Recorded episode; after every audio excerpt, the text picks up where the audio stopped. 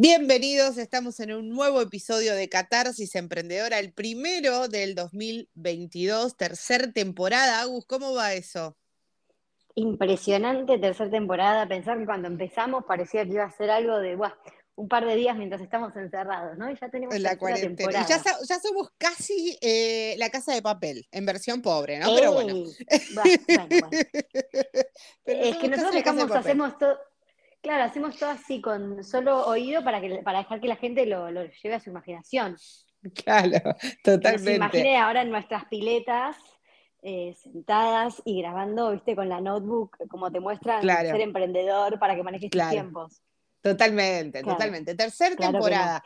La realidad es que, a, diferencia de cosas que nos han pasado durante eh, el 2020 y 2021, Dios iba a ser bastante más eh, guionado, por llamarlo de alguna forma, que no es ni más ni menos que tener en mente con quién queremos hablar y de qué queremos hablar en los próximos episodios. Eso hizo que hoy tengamos un invitado súper especial que queríamos en realidad desde el año pasado y lo conseguimos para este en un enorme esfuerzo de producción. Eh, así que te lo te dejo a vos. Primero, a vos que nos digas eh, qué título le vamos a poner a este episodio, de qué vamos a hablar, y después que nos presentes a nuestro invitado de hoy. Bueno, me parece perfecto. Sí, la verdad que este, este cambio me gusta, me parece que es muy útil y como decíamos, ¿no? La idea es que ustedes escuchen este, este podcast y les sirva para, para inspirarse, pero con casos reales. Así que bueno, vamos a arrancar esta nueva eh, sección con, eh, el título podría ser Sin miedo a dar el volantazo. Me encantó, eh, arrancando con todo. Especial y es, ey, ey, empecemos a, vibremos alto. Nos vibramos re mil alto, amiga, con esto. Eh, y bueno, nuestro invitado especial es un gran amigo, es Rodri Pérez. Eh, a Rodri lo conocí en el 2013 en un curso en el IAE, en el DPME, que es un programa para, para, pequeñas empresas, para dueños de pequeñas empresas del, del IAE. Y bueno, en ese momento prácticamente era un Rodri diferente, era otro Rodri, que trabajaba en la fábrica de, de, envases de, inyección de la familia y miraba las cámaras de seguridad todo el tiempo en la clase, es algo que nunca olvidaré de él. Y bueno, sí, sí, sí, yo iba sentada atrás de él, entonces lo miraba y lo pateaba, Y, bueno, nada, y la verdad que después quedamos muy, muy amigotes, seguimos hablando mucho, no solo cosas eh, de emprendedores, sino la verdad que por suerte pasamos más a, lo personal y ya somos amigos, insisto. Eh, y bueno, en este tiempo él pegó un volantazo increíble, del cual, bueno, a mí me genera muchísima admiración porque más allá que lo que hace ahora es brillante desde mi ignorancia en lo artístico, pero se lo ve tan lindo. sí, eh, y bueno, no, no, voy a hablar más, voy a dejar que hable él y nos cuente un poco, primero cómo se animó, que parece una pavada, pero es lo más importante en todo esto y bueno, cómo le está yendo y lo que a él le parezca que pueda llegar a servirle a, quienes nos escuchan. Bienvenido. Hola, Rodri. ¿Estás por ahí? Bueno, Agus, gracias por la introducción y sí, a ver, eh, eh, te voy a hacer un, recuento así rápido de cómo, de dónde vengo y dónde estoy, ¿no? Es decir, básicamente yo estudié informática. ¿y qué, representa eso de que mirabas las cámaras? Que me pareció interesante. Ay, ah, sí, sí, totalmente. nunca lo olvidaré.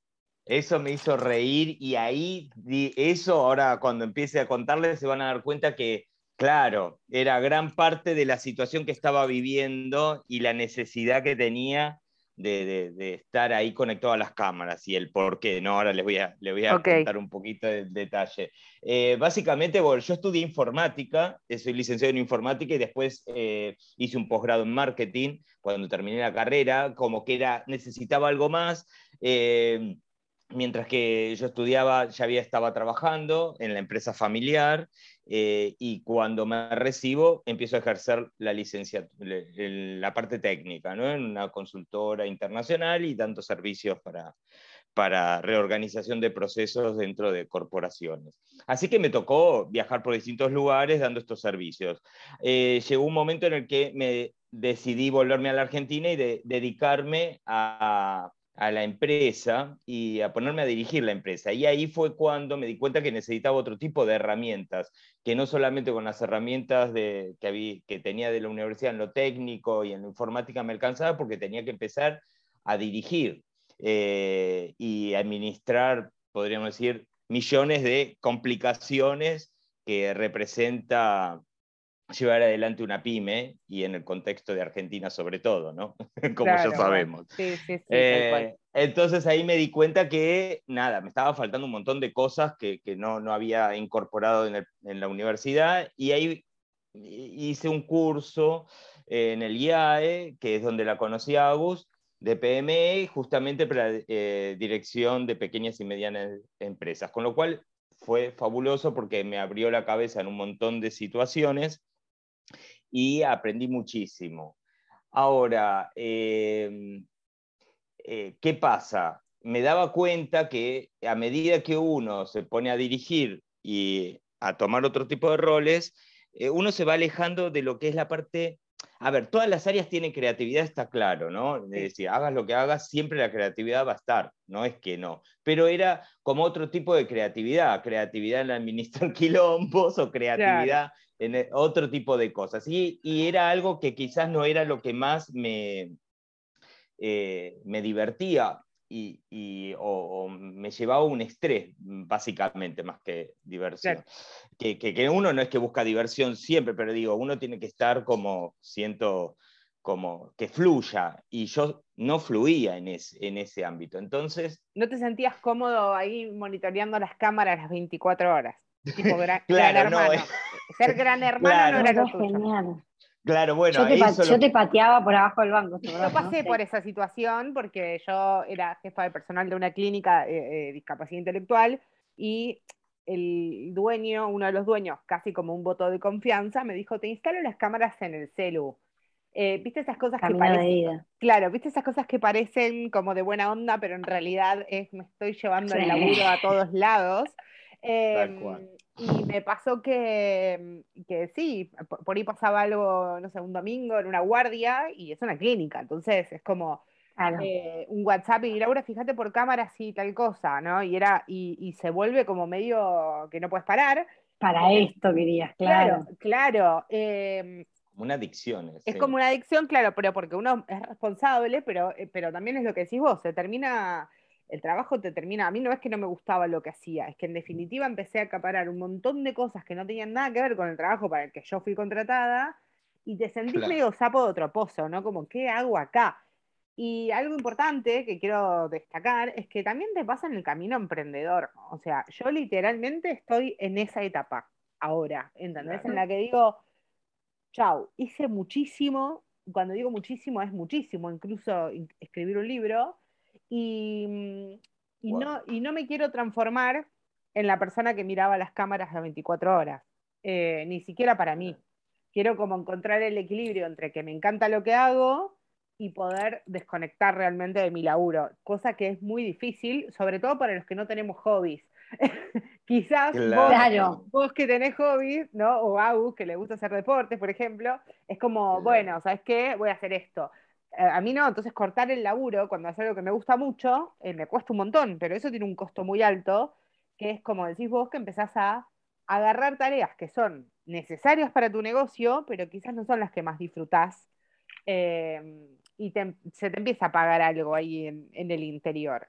¿Cómo lo surfeaste? Sí, y bueno, yo, a ver, yo tenía una válvula de escape que era en el caso mm, en, la fábrica era meterme en el laboratorio. El laboratorio para mí era un lugar fabuloso porque eh, era donde encontraba que yo podía eh, jugar, crear, ensayar, prueba y error, hacer, eso que no soy químico ni estudié eso, como ya saben, pero eh, es como que a ver, yo tengo una personalidad muy de, ser curioso en todos los aspectos, es decir, en, y, si algo que desconozco, ah, me gusta, hago ¿vieron eso que dicen que hay que preguntar eh, cinco veces por qué? y llegás a una profundidad del conocimiento bastante amplia. Bueno, a mí me pasaba eso, que no sabía esto que le estoy diciendo, que después lo, supe, que, pero era siempre me pregunté, ¿y por qué? Y después, ¿y por qué? ¿Y por qué? El por qué me va llevando, sí, como los chicos. Entonces, eh, en el tema del laboratorio era un lugar, eh, como la, empresa familiar se dedica a hacer envases plásticos y en una de las, sus unidades de negocio son envases plásticos y la otra son productos químicos para la decoración, es decir, adhesivos, enduidos, bueno, todo tipo de productos para, para el interiorismo. Entonces, ahí entraba la faceta de, la parte química y bueno, y era, ¿y por qué pasa esto? ¿Y qué pasa? ¿Y el pH? ¿Y si el pH está en esto? ¿Y qué? Bueno, y era como un ¿por qué? ¿Por qué? ¿Por qué? Con, con la química que tenía. Y bueno, entraba una, unas profundidades que en donde yo después iba los domingos y me instalaba sábado y domingo en el laboratorio. Era como un lugar de escape total que me relajaba y me conectaba con una parte creativa. De, de, y así, bueno, es como se creó el primer cemento de doble contacto sin solventes, eh, de, este, de este IDA, que de hecho hasta la misma química, si bien tenía mucho conocimiento teórico, medalla de oro, una genia, eh, a veces como que te estructura tanto el conocimiento que yo al no tener esa parte, era como que con los por qué iba relacionando y quizás hacía pruebas o ensayos que ella no hacía porque descartaba teóricamente que eso no iba a funcionar. Y yo no, y yo, y yo como no tenía esa parte, yo me mandaba. Entonces de repente ella me decía, pero para, ¿por qué esto? Eh, eh", porque ella algo no había probado, yo iba, lo probaba y, y funcionaba y era estable. Entonces, me dice, ah, tenés razón. ¿Cómo se te claro, que salís de, la, de la norma y aparecen esas cosas? Es que es tal cual, o sea, esa falta de conocimiento es a veces una herramienta súper positiva. Es como los chicos, ¿viste? Que de repente desde la inocencia te hacen preguntas y vos decís tipo, ay, qué pavada, momento, que no es ninguna pavada esto, tiene una lógica espectacular y uno en su estructura a veces, eh, nada, te quedas en las normas y en las reglas. Bueno, eso es parte también o las del creencias autolimitantes. Claro, tal cual, tal cual. Así que bueno, nada, eh, es decir, eh, un poco yo fui surfeando toda esta situación porque encontraba esos espacios o en la división de envases plásticos la creación de algún envase o el diseñar, me metía en el diseño, era como que siempre esta parte de, diseñar. Y en informática también existe eso, porque la creación de alguna aplicación existe mucho eso también. Entonces, siempre cuando me conectaba con eso sentía que fluía, pero cuando pero yo cada vez me estaba más alejado de eso, porque cada vez estaba más en una dirección, en un, en un ver todo como, como la empresa eh, tenga sus objetivos claros, eh, dile, eh, como dar el lineamiento claro, dirección del personal y todo esto que me iba como contaminando, yo digo, a mi forma de ver, ¿no? Eh, y la delegación me costaba, que era lo que tenía que aprender también. Entonces, eh, esto de las camaritas que decían ustedes al principio, y era un poco también esta cosa de que yo me iba físicamente de la fábrica y era como medio se me tornaba complicado porque sentía que perdía el control. Entonces con las camaritas tenía que estar viendo qué estaba ocurriendo. Hoy con las redes pasa exactamente lo mismo. Es como, por más que tengan un local o por más que digan mentalmente trabajo de 9 a 18, eh, esta sensación de estar perdiéndote de algo, ya sea que te etiquetaron o que hay un buen comentario o un mal comentario, ya sea que la competencia, no sé, hizo algo o que eh, te estás perdiendo una venta, la gente está todo el tiempo controlando el celular. Entonces, te, llevas tu negocio incluso de vacaciones. No nos damos cuenta, porque esto ya es casi una extensión del cuerpo, ¿no? Pero ponele, yo em, tengo seteada la aplicación en dos horas al día, que igual es un montón, ¿eh? Pero bueno, yo trabajo con las redes, entonces a las dos horas de haber usado Instagram me aparece la notificación y yo ya sé que es momento de dejar el teléfono. Entonces tengo que... Ah, eh, tengo, sí, lo tengo hace un año eso, porque si no es una locura, porque llegué a estar cuatro o cinco horas, cuando miraba el uso de tiempo en pantalla era un montón, eh, porque perdía mucho tiempo más navegando, mirando por ahí cosas que no sumaban a mi negocio que subiendo contenido propio. Entonces empecé como a, a separarlo, ¿no? Y mm, todavía me parece un montón dos horas, pero me doy cuenta, por ejemplo, los días que, como ahora, que no estoy trabajando, eh, que estoy bastante más alejada y que por ahí subo cuando me pinta memes y si no, no subo nada, em, que me duelen hasta menos las manos, porque el celular pesa un montón. Y claro, los teléfonos más grandes pesan un montón, y los dedos, y uno está todo el tiempo editando y subiendo cosas. Em, y, pienso todo el tiempo en esto, en, cómo uno ahora se lleva esto a donde quiera que esté y, y mucha gente, sin, yo porque dejo el celular enchufado en el living justamente para no tenerlo cerca de la cama, pero hay mucha gente que al no poder dormir o algo, lo primero que agarra es el celular y entras a tu cuenta de emprendimiento, entras a ver, no sé, home banking, o sea, es como esta cosa de no cortar. Y la realidad es que está todo pensado para que eso suceda así, entonces correrse de eso es bastante difícil, pero eh, tenemos que cuidar, como decía Rodri, nuestra creatividad, nuestra creatividad que, en mi caso, como le decía hoy antes a, a Agus, es yo cuando estoy a un nivel de, de, tone como de este diciembre, y yo te puedo mirar mi pobre angelito y tonto retonto 20 veces. Eh, es como que no me pongo a mirar series tipo This o cosas para pensar o, documentales, ¿entendés? Miro cosas que no, son absurdas, justamente para distraerme, para desconectar del todo y que la materia gris, la poca que me queda en diciembre, no se me vaya en, en algo muy, como muy serio. Eh, porque no tengo un hobby, entonces eh, me, cuesta... me cuesta claro, nunca lo había pensado. A mí me cuesta un montón, no, no es que digo, bueno, eh, bueno, ahora que necesito desconectar, me voy a, caminar, no me gusta ir a caminar, entonces... Como disfruto mucho de mirar series y de estar tiempo quieta en casa y sin el celu, que son cosas que durante el año no lo puedo hacer, eh, para mí estar en pijamas mirando una película que vi 20.000 veces es un replan.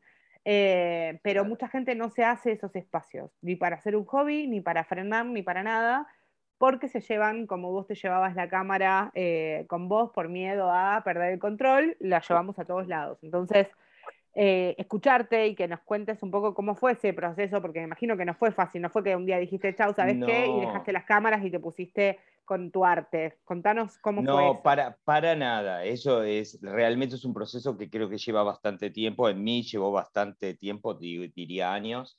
Eh, y uno lo empieza a procesar, pero yo me fui como, como sin saberlo. Eh. No, no es que uno dice, ay, yo quiero empezar a hacer arte en cerámica y voy a hacer todo de la desconexión para ir al arte. No, ni sabía. Yo, yo sentía que cada vez estaba en una posición más incómoda, pero tampoco sabía bien dónde, dónde estar, cómo, claro, qué hacer y cómo ubicarme. Entonces no me daba cuenta, pero iba intentando dar pasos en búsqueda. Es como siempre digo, esta curiosidad de ver cómo, cómo salir del lugar incómodo, pero no, encontraba las cosas. ¿Qué pasó? Es un proceso que estaba ahí en camino, pero ¿qué vino? Vino la pandemia. Y la pandemia fue un gran acelerador de procesos para muchos, como en mi caso. Eh, no sé, para bien o para mal. Yo creo que la pandemia para mí fue para bien, porque lo que hizo fue conectarme con una parte mía que estaba y que no, no, la, no la sacaba porque no sabía cómo. Y yo empecé con la cerámica, en verdad, hacía seis años atrás, los sábados iba con una profesora de Bellas Artes a pintar cuadros como un medio escape, porque lo mismo que dice Lau, yo no es que hago deportes, no, tengo, no tenía así un hobby marcado. Y, y necesitaba, estaba un nivel de estrés tan alto que busqué eso y, y los sábados me, me iba ahí a ese taller y para mí estaba, era, habían pasado 10 minutos para mí, en realidad eran dos horas que habían pasado, ¿viste? Era como que... Como cuando disfrutas mucho de algo. Es increíble eso, es increíble. Y, y estando ahí pintando, eh, me, me, dice la, la profesora, mirad, hay un torno no, querés probar con, hacer algo con cerámica, con torno. Digo, bueno, dale, yo qué sé, nunca hice. Y así fue mi primer contacto, pero duró muy poquito eso, fue seis años atrás y duró, no sé, un par de meses porque después la vorágine y las situaciones hizo que eh, lo, deje. Eh, con lo cual, ese fue mi único contacto que había tenido. Y en la pandemia, en el momento de mayor eh, de, mayor estrés, cuando había mucha incertidumbre y nosotros no, como estábamos, no estábamos en la parte de esenciales, no podíamos abrir la fábrica, teníamos, eh, estaba la gente preocupada los empleados, me refiero de qué iba a suceder, no, me vivían llamando y preguntando, y eso me generaba un, gran estrés también, porque yo, así como ellos, tampoco sabía qué, qué nos deparaba, qué decirles, estaba en la misma que ellos al fin y al cabo, y era como muy estresante. Entonces, ¿qué me pasó? ¿Se acuerdan que no podíamos ni salir? Era como que si quería salir a la vereda tenía que salir con un permiso. era como que nada. era como que hoy te acordás y no, parece que pasó hace no sé cuándo, no puedes creer. Y, y, bueno, se me ocurrió comprar un paquete de arcilla, pero en búsqueda, en busca de lo mismo, de, de, alguna desconexión, como dice Lau, de, a ver, la cabeza la tengo que dejar de pensar cómo voy a solucionar los problemas, cómo se van a pagar los sueldos, cómo si no estamos facturando. Es decir, dejar de pensar y, a ver qué, Importante que la mente se vaya a otro lado. Eso, ¿sabes qué, Rodri? Cuando yo eso lo aprendí mucho, por eso esto que digo en mi caso con las series o con, libros, em, que es cuando tenés un problema, si estás todo el tiempo pensando en cómo resolver e-, ese problema, no solamente el estrés te consume, sino que no puedes ver ninguna otra herramienta, no puedes ver, ves todo negro, o sea, porque es como, no, no puedes ver. Entonces, la, a veces eh, es muy difícil para el que está escuchando al otro lado y por ahí dice, sí, está bien, pero si no resuelvo esto no como mañana, entonces, está bien, pero porque vos te desconectes una hora para mirar una serie o dejes el celular y te vayas a, o sea, al chino a comprar sin el teléfono en la mano, no te va a cambiar la vida, en cuanto a, la guita, pero sí te va a aliviar un montón la cabeza. Em, y nunca sabemos con qué puede arrancar. En tu caso, con, compraste un paquete de arcilla, o sea, y eso transformó tu vida por completo, posta.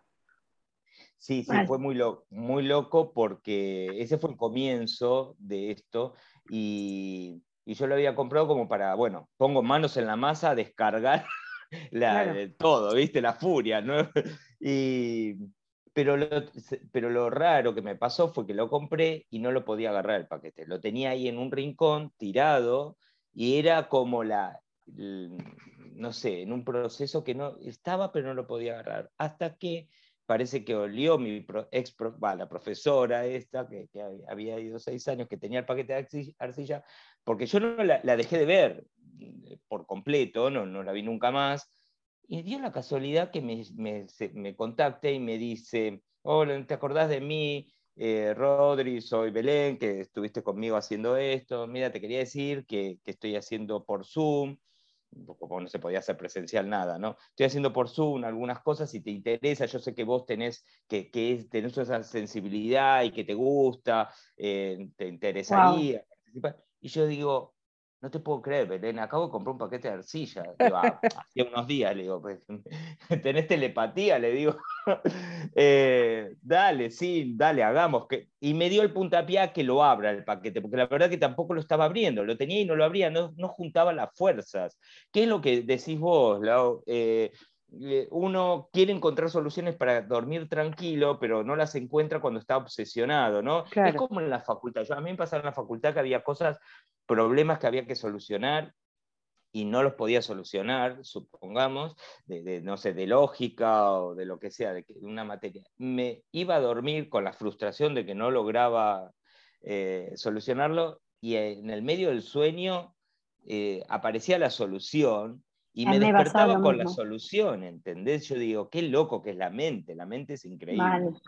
Eh, entonces cuando uno se relaja, aparecen cosas en nuestra cabeza. Bueno, en este caso no solo que cuando me empecé a relajar, sino también hay algo que yo digo, el universo, no sé cómo decir, pero hay algo que fluye, que conecta las cosas, no sé, no, no, tiene una explicación, no, la, no, no, le puedo dar explicación, pero para mí hay algo más porque sucedió esto que, que, me llama y empezamos a hacer el Zoom. Al poco tiempo de estar haciendo y me decía, qué bárbaro, no sé qué, íbamos hablando, y era un grupo que nos juntábamos por Zoom y me llama por primera y me dice, mira, Rodrigo, yo quisiera, yo tengo un horno eh, que lo estoy vendiendo y porque tengo otro, pero este lo, tengo que vender y la verdad el más viejo, y, no quiero que se lo quede cualquiera, me gustaría que te lo quedes vos. Entonces yo la escucho a ver y le digo, mira, todo bien, digo, pero ¿qué quieres? ¿Que tenga un horno para qué?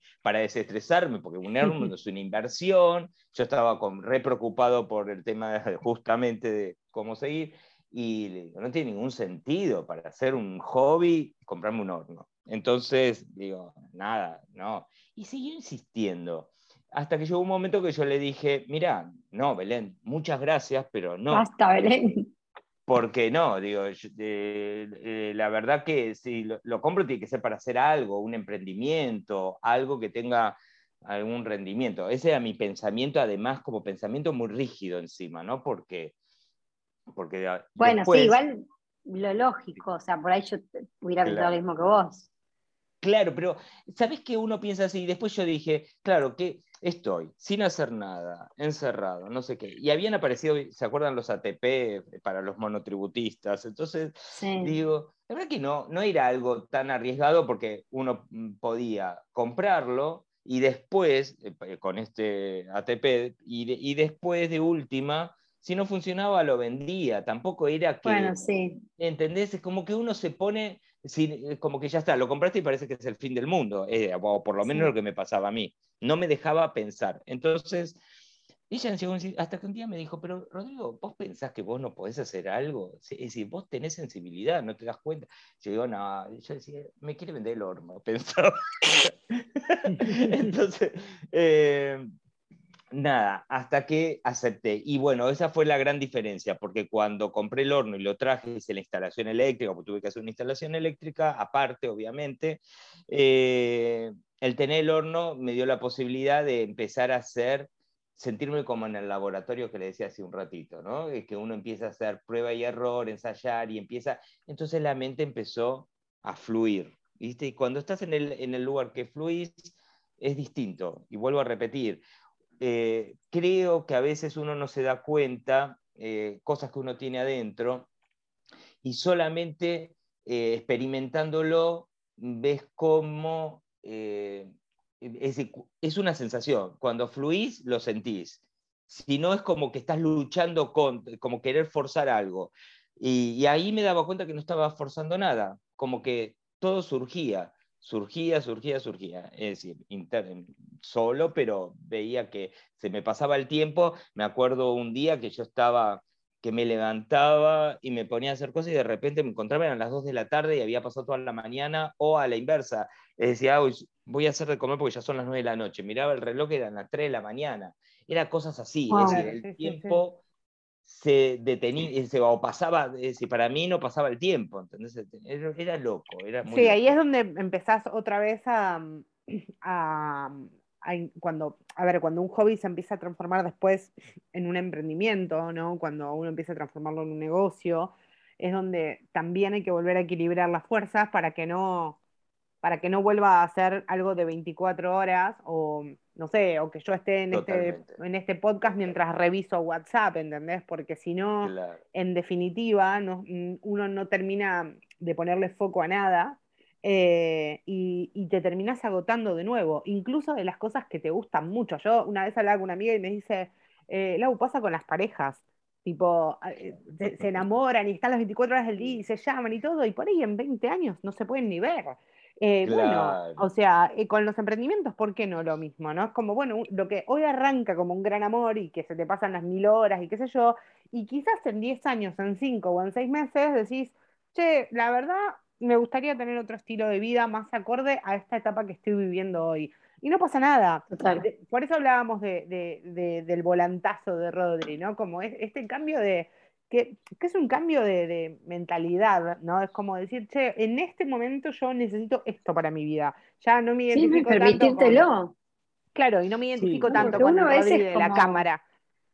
No, es que uno a veces no se lo permite ni, pensar. Yo el otro día realmente lo dije en voz alta, se lo dije a Fede, creo que es la segunda vez que lo voy a repetir, y es tipo, che, creo que ya no quiero más en orden. Y Fede me mira y me dice, ¿cómo? Digo, ya está, o sea, está bien, es diciembre, estoy de 8 meses, 50 grados, probablemente no es un momento para tomar decisiones. diciembre nos hace decir cosas a veces que no queremos decir, pero... Pero, pero, pero bueno, lo dije por primera vez y dije, bueno, a ver, voy a empezar a ver opciones, no sé, ni idea.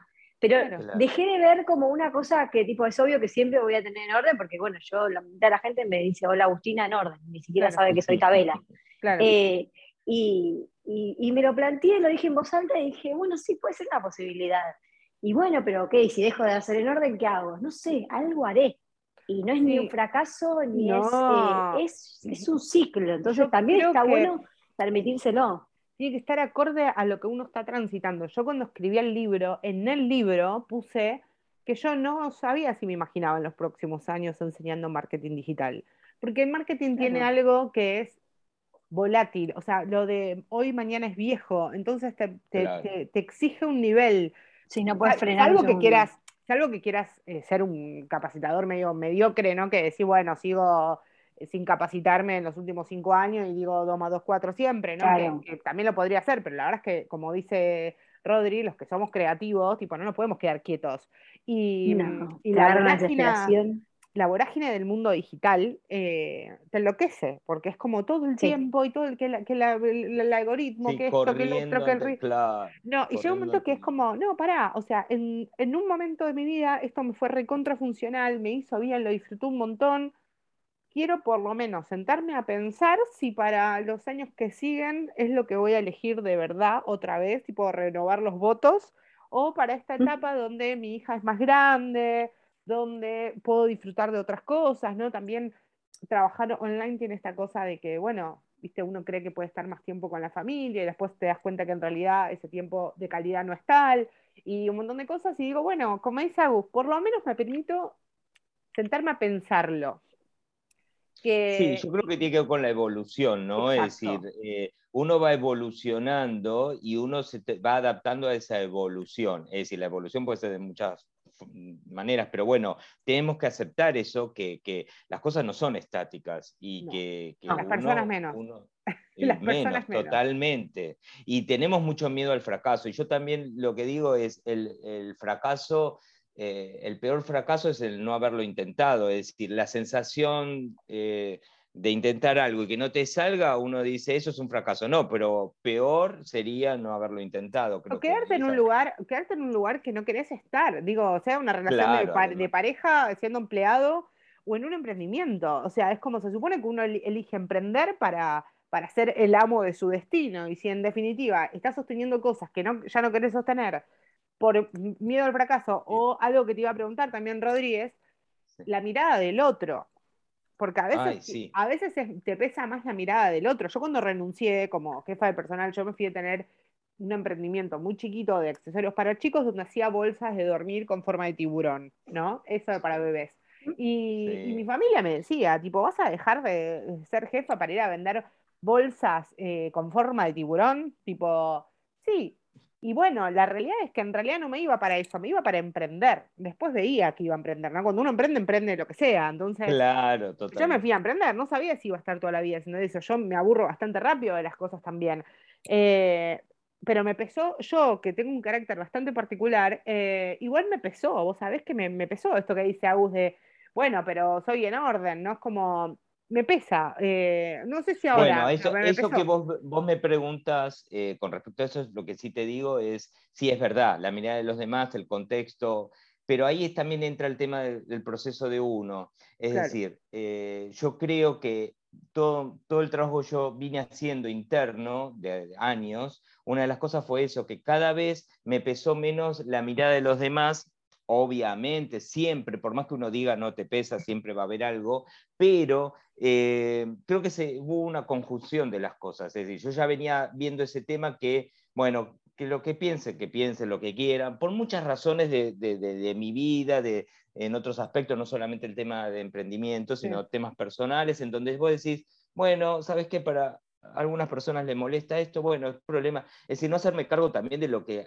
sí, sí, el problema del otro es del otro. Del otro, claro. Es que a veces es la frustración del otro, o sea, verte hacer a vos lo que te gusta y que el otro se quede en el lugar que, bueno, se, puede quedar. Em, le genera frustración, ¿no? Es como sos el reflejo de todo lo que esa persona no puede hacer, que es vivir con libertad, con libertad de elegir dónde quiere trabajar, con quién quiere estar, qué quiere hacer y bueno, y, pero bueno, es como decís vos, por más que uno lo trabaje mucho, yo lo, hablo en terapia creo que desde los 17 años, eh, lo tengo bastante resuelto, eh, igual te pesa. Te pesa no a ver, a mí no me pesó en el sentido de que decidí quedarme en un lugar por la tirada del otro, pero no es que cuando te vas decís, cuando te empieza a ir mal o te pasa algo, decís, che, y si tenían razón, como que medio ahí, como que te das la vocecita, ¿no? Em, pero es importante siempre volver al motivo, al motivo por el cual vos decidiste dar este volantazo, que es conectar con cosas que te hacen bien.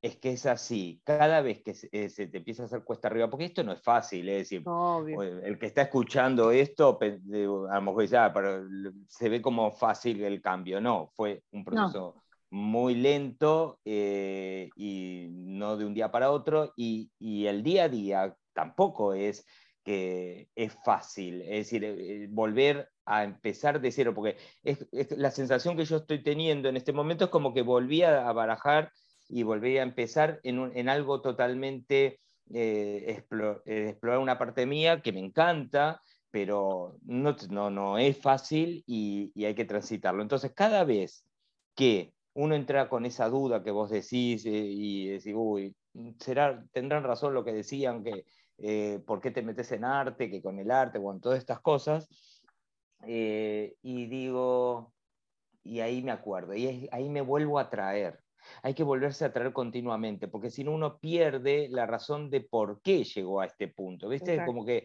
es decir, y cuando vos te, te volvés a traer y, y, te volvés a poner la mirada de dónde estabas, es decir, yo ya está, yo no puedo volver a donde estaba, por más que quiera, es decir, es algo que me lo impide. Quizás si yo volviese a, a donde estaba, indudablemente igual va a ser desde otro lugar, nada que ver a donde estuve, ¿entendés? De cómo estuve. Eh, así que es como que yo, ya hubo una transformación. Y, hay que recordar siempre por qué, cada vez que se, se, pone difícil las cosas o hay una piedra en el camino. Había un, un coach mío que me decía, eh, las piedras que, que uno va transitando, dice, hay que, hay que atravesarlas, ¿no? Es decir, pero, eh, y uno lo miraba, es decir, las piedras, que uno no quiere tener piedras en el camino, y dice, hay que mirarlas como que son un regalo. Y dice, oh, qué lindo regalo, decíamos nosotros. Dice, eh, una piedra chiquitita es un tesorito, una piedra grande un tesoro, dice, ¿no? Es decir, como un gran tesoro. ¿Por qué? Pero porque eh, generalmente son las cosas que uno eh, son las que te van a dejar los aprendizajes y lo que te van a permitir evolucionar. Entonces, en vez de estar puteando contra eso, sí, putearlo un ratito, pero después, nada, decir, bueno, listo, está, eh, me, me, pone enfrente esto, es algo que yo tengo que superar, algo del cual me está poniendo para que yo aprenda. ¿Qué tengo que aprender de esto? A ver, ¿qué es lo que tengo enfrente y por qué lo tengo? Después que la no tenemos, te diste cuenta. A veces no tenemos opción. O sea, no, no, tenés opción de no atravesar esa piedra. O sea, salvo que seas un mega millonario que heredó fortuna, es como la tenemos que transitar. O sea, porque si nos quedamos de este lado de la piedra, nos fundimos eh, y tenemos que ver cómo saltamos. Y si cuando saltamos somos la misma persona. Yo, yo lo que creo es que vos decías eh, esto de, de, bueno, te estás descubriendo en este nuevo rol y el arte y qué sé yo yo creo que, y, lo puse en mi libro y lo recomiendo siempre, eh, el tema de, esa famosa, el famoso discurso de Steve Jobs, cuando él habla de, que los ah, puntos siempre se conectan hacia atrás, ¿no? Es como, bueno, tampoco es tan así, ¿no? Es, todo lo que uno aprendió en algún momento, vos fíjate, eh, gracias a, esa, a esa capacitación que hicieron con Agus, eh, hoy estás acá, ¿no? Y, tenés vínculo con ella, que a la vez te presento gente, ¿no? Y como... Totalmente. todo en algún momento, eh, quizás en esos días de laboratorio no, ni, lo pensabas, ¿no? Pero digo, todo hace que terminemos donde estamos y obviamente eh, habiendo transitado y tomado un montón de herramientas que las vamos a seguir usando. Yo, yo particularmente estoy muy contenta de escucharte porque eh, entre los emprendedores, por ahí entre el empleado es más fácil pensar en no me gusta mi laburo, me aburrió mi jefe, me voy a buscar otro trabajo, ¿no? LinkedIn, me busco un trabajo.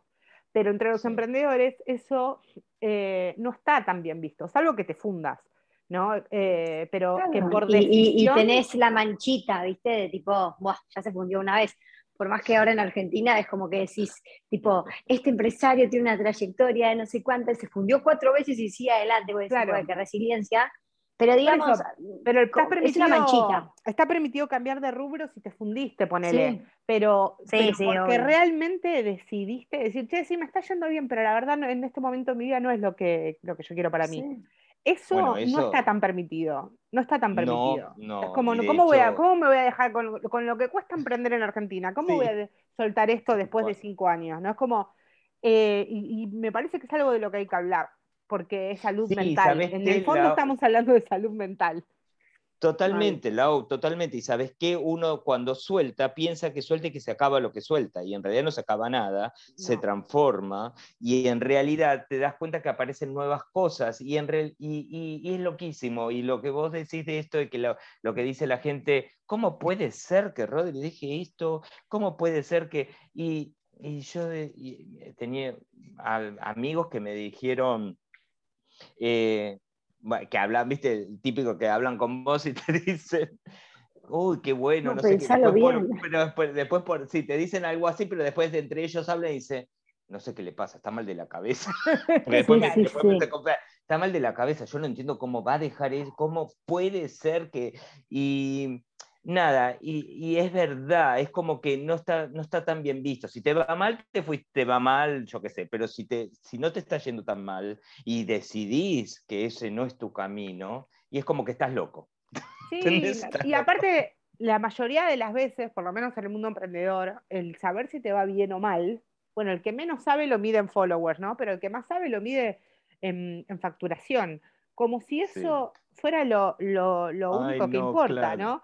Y sí, obviamente que sin, facturación tampoco me voy a hacer acá la hippie, ¿no? Sin facturación no vivís y no puedes tener tus cosas. Pero, como decía, en el fondo estamos hablando de salud mental. Eh, entonces es como si te genera mucho estrés, si te genera mucha ansiedad, si te, Mira, nada, nada te sirve no te sirve tener, eh, facturar millones si después lo que vas a tener es un tumor en el cerebro. No sé, es decir, claro. no, a ver, no, sirve eso. Y, es verdad que uno tiene que cubrir las necesidades básicas, eh, porque esto del hippie tampoco, eh, y no, no por menospreciarlo eso, sino a lo que voy es que a mi forma de ver las cosas, es decir, creo que cuando uno fluye, uno va a tener las, necesidades básicas cubiertas, porque al fluir se conectan las cosas y, va a llegar eso, vas a poder cubrir. Ahora, esa ambición de tener millones y millones a costa de lo que sea, no. Ah, yo creo que cuando estás bien y tenés la, eh, bien mental, fluís y las necesidades cubiertas, ya está, no necesitas mucho más. No es que estás necesitando, es como que no lo requiere tu, mente tampoco. ¿no? A ver, eh, yo creo que hay personas que, que, que, sí, que tienen esa ambición, que es como, no, y ahora invierto en Bitcoin y también compré la bolsa y también, y es como, y no pueden parar. Y, fluyen así, qué sé yo, les gusta. Bueno, pero eso, mi hermano, por, ejemplo, mi hermano es como, mi hermano es como, yo creo que el día que, muera va a morir de muy viejo eh, y muy estresado, pero eso es todo natural de, la vida, ¿no? Es como, no puede estar de otra forma. Yo en algún punto era así, pero a mí la maternidad más la pandemia me cambiaron un montón. Eh, bueno, vivimos una situación personal acá como muy intensa con, con mi marido que estuvo internado y la pasamos muy mal. Y la realidad es como que ahí me di cuenta que tipo, ay, ¿para qué tanto todo esto? ¿no? Ni, me voy a ir a vivir al medio de la selva y a comer lo que cazamos, ni tampoco quiero estar como sosteniendo algo que me lleva, no sé, 14 horas al día, porque un emprendimiento no te lleva 8. Em, entonces estoy en esa búsqueda de ese equilibrio, tratando de, de, como decís vos, de que sea algo meditado, que sea algo analizado, que sea algo que además lo hice con, una persona que, me ayudó a armar como mi cash flow, a armar, o sea, tengo, tengo un, tablerito de control ahí en un Excel, o sea, no es algo improvisado que tipo me levanto y mañana, ¿no? Como tampoco eso, pero sí me lo estoy permitiendo pensarlo, me lo permití cuando lo escribí en el libro y nunca lo dije en voz alta, o sea, puse en el libro que no me imaginaba los próximos años iguales, pero no lo puede decir como Agus con lo de Norden, ¿no? Y es como, me parece un buen momento, no para tomar decisiones, como dice Agus, fin de año nunca, nunca es una buena opción tomar decisiones en fin de año, pero sí para por lo menos animarnos a, a, decir... Ponerlo ahí, ¿viste? Ponerlo en la agenda el tema. A decirnos cosas. Claro, capaz no me quedo en 30 años vendiendo cajas y organizadores y sigo siendo y nada, y no está mal, aunque me vaya bien, aunque no me vaya como quería que me fuera, que ni siquiera hablo de bien o mal, como decían ustedes, no, no pasa por la facturación ni los followers. Es eso, es llegar a casa y decir, ay, otra vez, como qué lindo los logros que uno va haciendo, y mirás para atrás y decís, wow, qué copado todo, pero a veces decís, bueno, ya está, o sea, la Agustina de 22 años con la que empezó no tiene nada que ver con la de 37 que soy ahora. también es por suerte, ¿no? O sea, también digo, bueno, bien. Y en unos meses vas a hacer otra, total. Bueno, en unos meses vas a hacer otra, y cuando Pedrito crezca vas a hacer otra, y es como, obviamente, uno va acompañando la, vida emprendedora tiene que ser un poco eso, tiene que, tiene que poder tener una claro, tan para mí, que acompañe tu crecimiento. tiene que ser funcional a tu vida personal, porque si no, la verdad que no vale la pena el esfuerzo, no vale la pena todo lo demás, porque en, definitiva, para mí la vida laboral es parte de la vida de Agustina. Entonces, si, si una cosa no es compatible o joroba a la otra, y la verdad que no me sirve.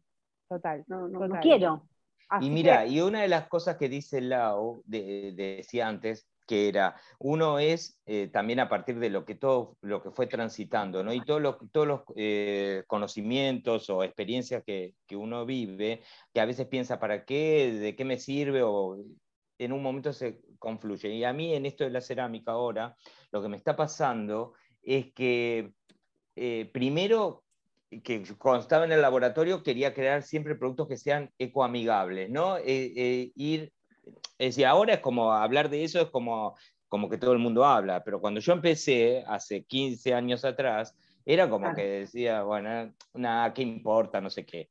Entonces, eh, siempre la búsqueda de eso. Ahora me encuentro con la cerámica, que la cerámica tiene que ver con el utilizar los recursos minerales más genuinos y, que sean sustentables, porque al fin y al cabo utilizas el barro y se vuelve, es todo, muy mágico, pero a lo que iba a decir es que eh, haber conocido procesos químicos eh, en, la cerámica tiene todo eso, la fusión de, minerales y como... Y me pasó algo rarísimo, que es, me encontré haciendo algunos cursos con gente muy experimentada eh, del rubro de la cerámica y en los esmaltados, y en un momento yo digo, eh, pregunto, pero ¿qué pasa si, el, eh, no sé, este mineral con este mineral se combinan, ¿no?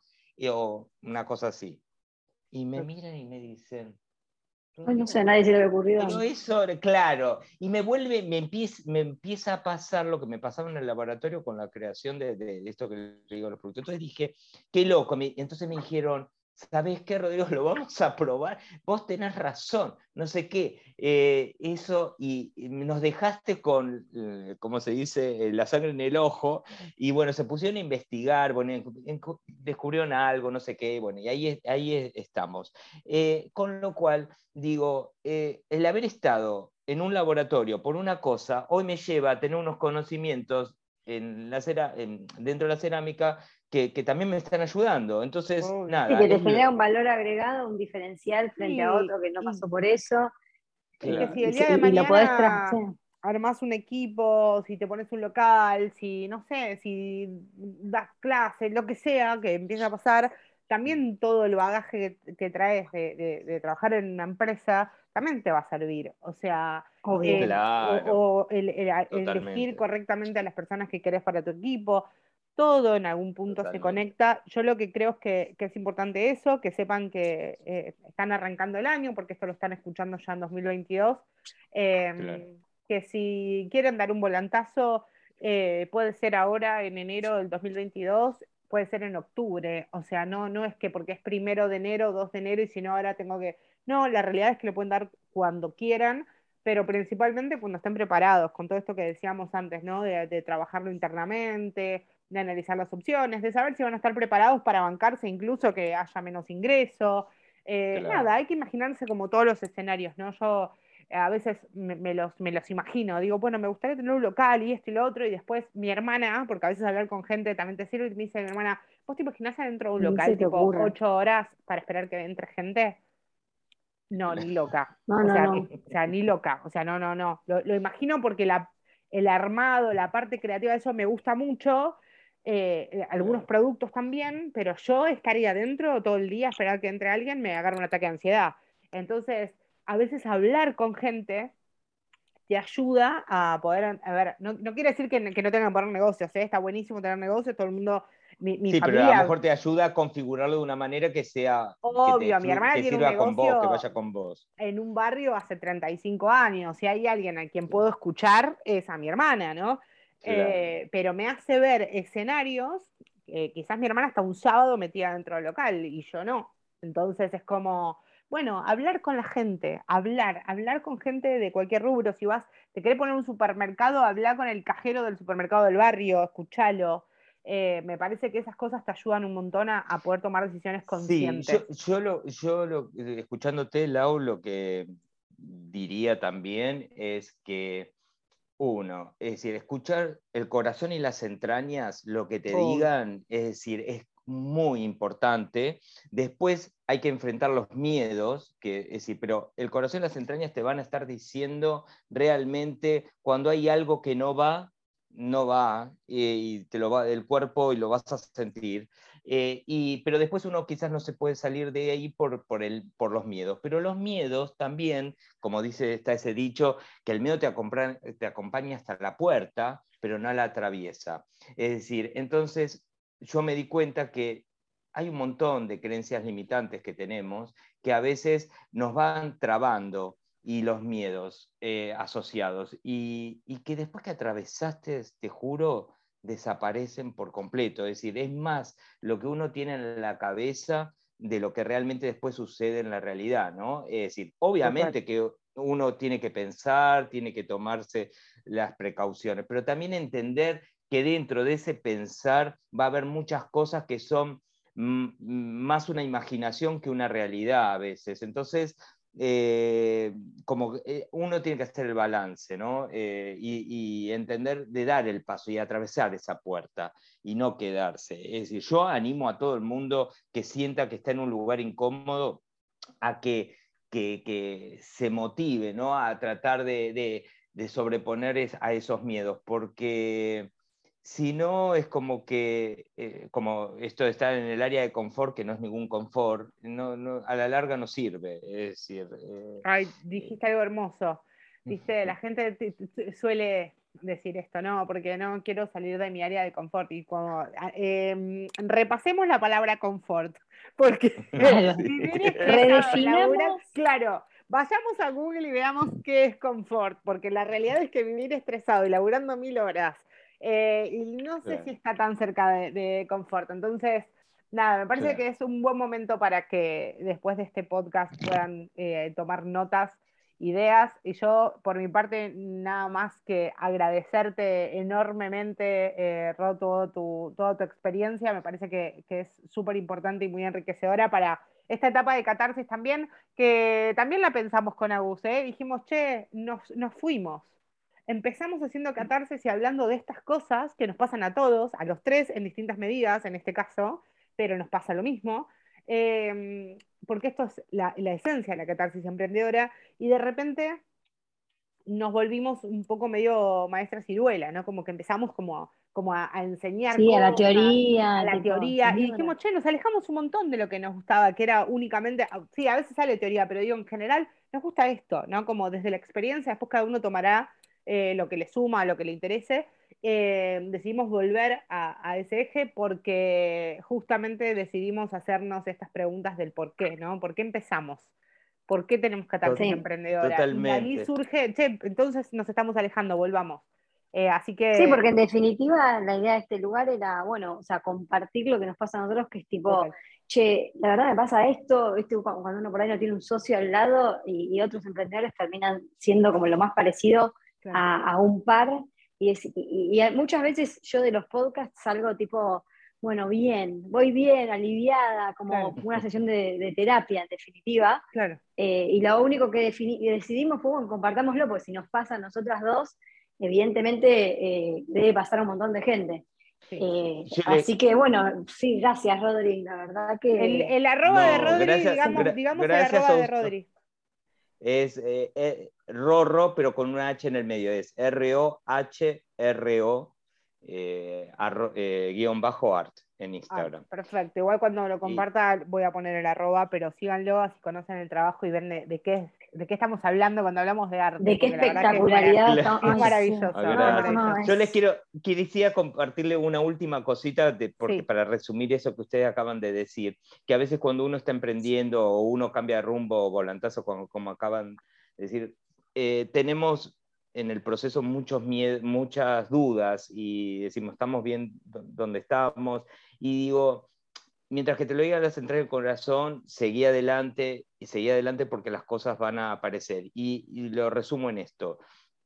Eh, a veces uno espera que eh, la gente vea lo que estás haciendo como algo que estás en el camino y te lo digan, ¿no? Y eso no, ocurre.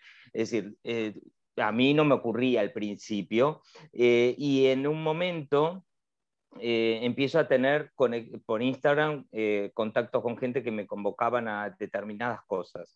y bueno, tuve una, armé una obra, porque yo siempre la cerámica, uno cuando dice cerámica quizás lo asocia rápidamente a la tacita, al plato, a vajilla o cosas de ese estilo, ¿no?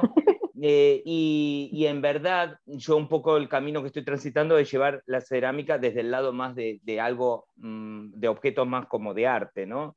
Entonces, pero es un, camino que estoy transitando. Y, y, qué loco, porque yo quería ese camino, pero no estaba haciendo eso. Y me contactan gente, artistas, algunos ya conocidos, pero y me dicen, quisiera que eh, hacer una, una obra donde haya intervención de cerámica. Y digo, yo no puedo creer que me esté pasando esto. Hicimos una obra, se expuso, ganó un premio este, este año en, Estilo Pilar, en la división, en, la categoría arte.